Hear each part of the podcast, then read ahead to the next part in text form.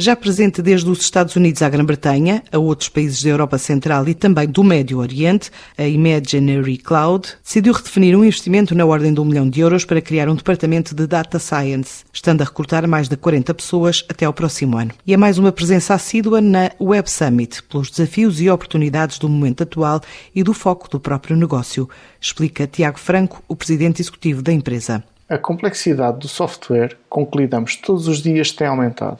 Hoje somos muito mais exigentes. Esta evolução tem sido tão notória que nos últimos dois anos a Web Summit aumentou o número de speakers que falam sobre inteligência artificial. Olhando para o painel deste ano, a tendência mantém-se e por este motivo a Imaginary Cloud tinha que estar presente. E estamos a falar de software que vai desde apps para consultas médicas por videoconferência, passando pela monitorização de equipamentos em fábricas com recurso à realidade aumentada ou até websites de e-commerce com milhares de utilizadores por dia. Os nossos principais mercados de atuação são os Estados Unidos, Reino Unido, Europa Central e Médio Oriente. Desenvolver programas com inteligência artificial requer uma capacidade grande para recolher e tratar dados. É um processo geralmente feito por cientistas de dados.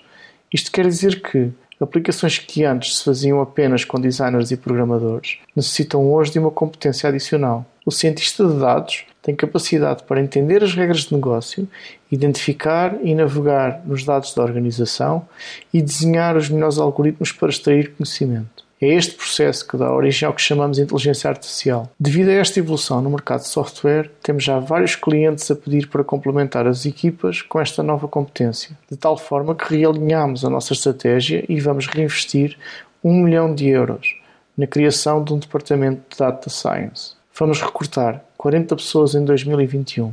Não são apenas data scientists, mas também engenheiros de software e designers para se focarem na implementação de funcionalidades de inteligência artificial.